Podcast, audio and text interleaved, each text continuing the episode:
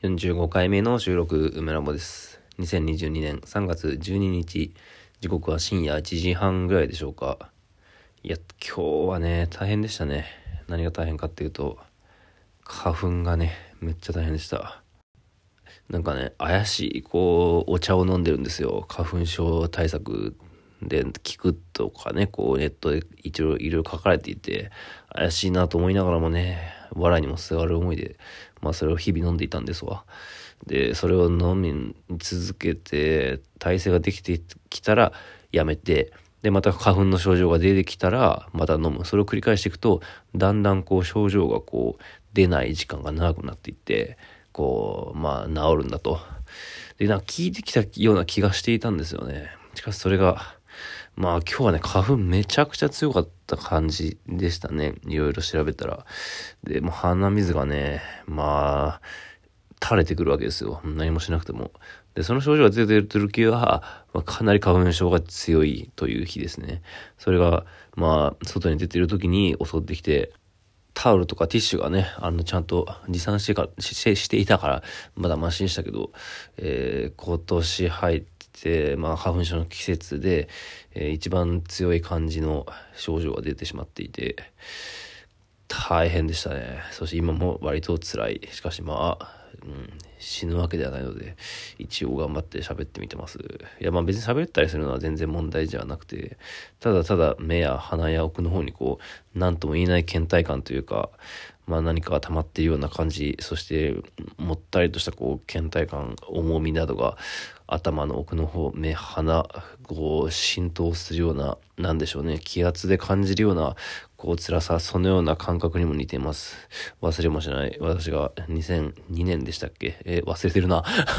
忘れもしないとか言ったのに。まあ、とにかく花粉症をね、発症した時期があったんです。それまでは、あの、全く発症していなかった。あの、時期としては、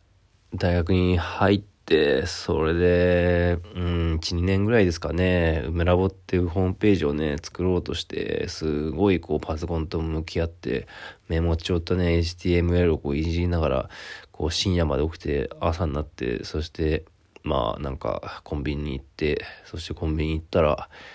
小学生、中学生の時の同級生がバイトしてて、こんな時間前何何やっていたんだみたいな、そんなくだらない話をしたりとか、まあそれぐらいの時期でしたね。はい。実家にまだいた頃です。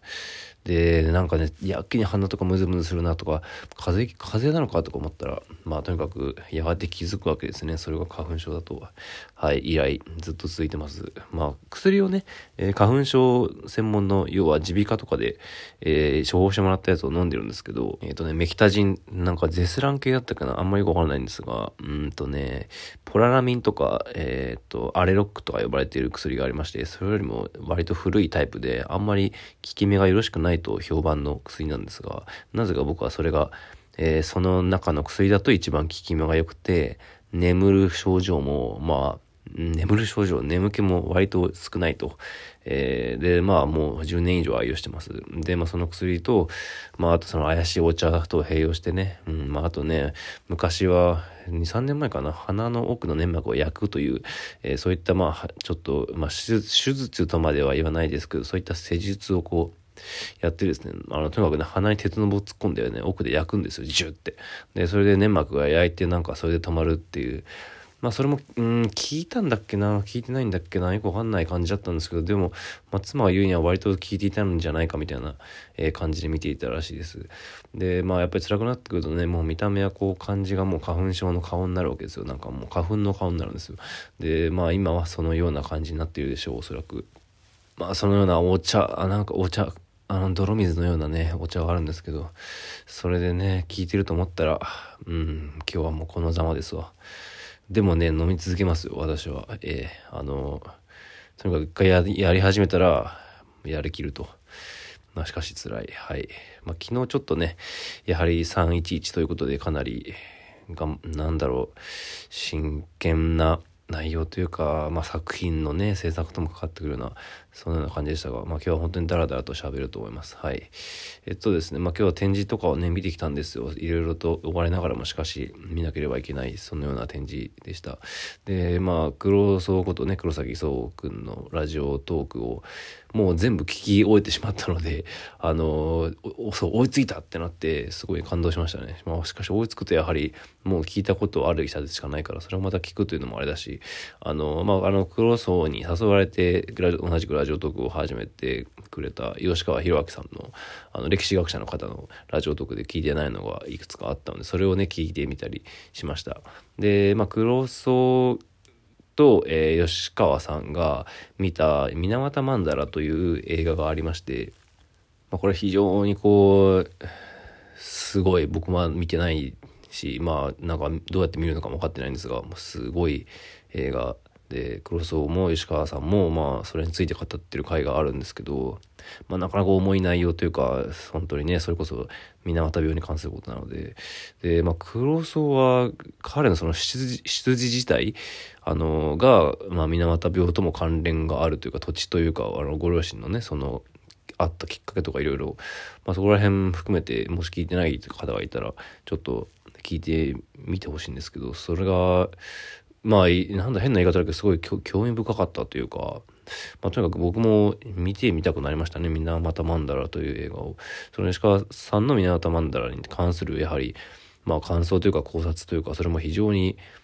まあ、面白くてですね。まあ、とにかく見見てみたくなりました。で、まあ、あの、監督のね、原和夫さんは、雪雪で新軍の、まあ、映画を撮った人でドキュメンタリーの映画の世界ではもう非常に有名な人ですがまあ一応僕まがいないにも、えー、映像学科にいたのでそのまあなんというか映像リストみたいなのが渡されたりするわけですよね。でまあそもそも映画とか映像とかの学科に入る前に、えー、僕は新宿美術学院の映像科に通っていたので、そこでまず、あの、渡されるわけですよ。あの、高校生とかの人に、あの、映像っていうのはこういうものがあるんだよ、みたいなリスト。まあ、それこそ、あの、2000、1年、あの、えっと、宇宙の旅とかね、あの、すっごい有名な、まあ、黒澤明だとか、で、その中に、やっぱね、ゆきゆきで新聞入ってるんですよ、原和夫の。あの、まあ、ドキュメンタリーの作品でめちゃくちゃ有名で、日本の作品って結構、まあ、数は限られるというか、もうもちろんあの、厳密に言えばもうものすごいいっぱいあるんでしょうけど、とにかくね、はあの、ゆきゆきで新聞は必ず入る、えー、そういう印象でした。で、まあ、実際す、なんていうかまあ、非常にすごい内容なんですが、あの、まあ、とにかく、水俣まだ12時間とかのものではないので、むしろ全然見れるんじゃないかなという気持ちで、ちょっとあの、なんか見る手段を調べてみようと思います。はい。まあ、とにかくね、その吉川さんのラジオトークを聞きながら、えー、移動したりしてました。で、まあ、あの、僕と黒荘のライブ配信もね、えー、なんか聞いてくれててコメントもしてくれたんで、あの、なんかそのことにちょっと触れてくれていったところもあって、で、まあ非常にこう、真剣な、あの、まあ、源曼荼羅に対する考察などから一転して、そのちょっと、なんか気軽なその声優の話などもしていて、まあすみかなや北襟などの単語が出てきた時にはちょっと思わず吹いてしまいましたね。はい。ということで、あの、まあ、黒荘とね、あの、吉川さんと、そして僕、この、なんというか、なんとも小さな狭いラジオトークの、まあ、なんでしょうね、人文系と言っていいのかもしれませんね。批評、歴史学、そして、まあ、アートというか美術というか、まあ、この、なんとも不思議な連帯を、なんか、大事にしていきたいですね。わからんけど、あの、とにかく、ちょっと一回ね、ぜひ3人とか会って話してみたたりとかできたらいいですね。うん。で、そう、今日、その黒荘とちょっと連絡で話したんですけど、またライブ配信をこのラジオトークでやろうじゃないかという話を、えー、まあ、ざっくりとですけど、しました。で、僕がちょっと、まあ、3月中は制作でかなり忙しくなりそうで、まあ、できるかもしれんが、できないかもしれんという感じで、4月に入ってからね、あの、まあ、黒荘も予定も合いそうなので、ちょっとやろうぜという話で盛り上がりました。ぜひぜひお楽しみに。という感じで、まあ、花粉症の話とライブ配信やラジオトークなどね、その関連の話でもう9分ぐらいいってしまいましたが、え今日見てきた展示というのは、あの、両国にある、えギャラリーで、宮野香織さんという、えアーティストの方の、えー、まあ、個展と、まあ、あと葛飾北斎のなんか、まあちょっとこじんまりとした美術館があるんですが、なんかそれと、あと新宿眼科画廊でね、宮田奈々さんという方の個展などを、えー、見てきました。宮野香織さんは、あの、まあ、いわゆるキャラクター的な絵画を中心とした作品を作ってるんですけど、なんでしょうね。やはりあのキャラクターというと、まあ、男性的な消費やまた少年漫画などにこう立した、えー、リアリティがこう、まあ、やはり書かれがちなんですが、宮野さんは一貫して、まあ少、少女漫画における、えー、かあの少女や、まあ、そこにおける自立した、まあ、精神性といいますか、まあ、例えば一目見れば見ればね、あ、絵柄がこういうもんなんだっていう感じで、こう、パッと、あの、わかる感じの絵柄ではあるんですが、まあ、それに卓越した、えー、技術で、こう、描写で、まあ、巻物のように見せたり、また巻物なんだけど、後ろにこう、独行がついていて、あの、負けない、あの、平、あの、ちゃんとした硬い平面作品だったり、まあ、また、はたまたは、とても大きな、えー、タブローに書いていたりしてるもので、まあ、非常に見応えもありつつ、またまあ、そのキャラクターの視点がどこに向いてるかとか、いろいろ、あの、まあ、なんか話すこともでき、えー、まあ、非常に充実した、充実した時間でした。葛飾北斎のね、展示もなかなか、まあ、初めて行ったんですけど、あの、まあ、資料展示的な感じの側面が多かったかな。まあ、取り留めなく、取り留めとなく話しましたが、まあ、取り留めない話でまたどんどん話していくと、新宿眼科画廊で、まあ、宮田さんの個展を見た帰りになんか、全然知らない人から話しかけられて、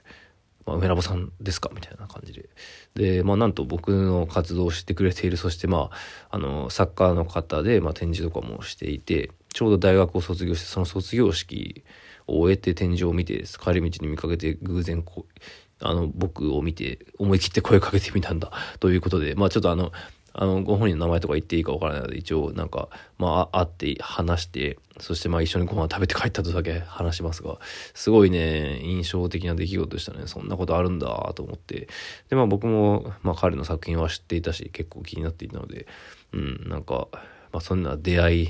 というものがあり、えー、まあいろいろ話ね、花粉症が大変だったことを除けば、まあいい一日だったんじゃないでしょうか。まあとはいえ作品制作と映像の編集とかまだまだこう残っているので、ちょっと気合い入れて頑張んなきゃいけないなって感じです。はい、今日はそんな感じです。ありがとうございました。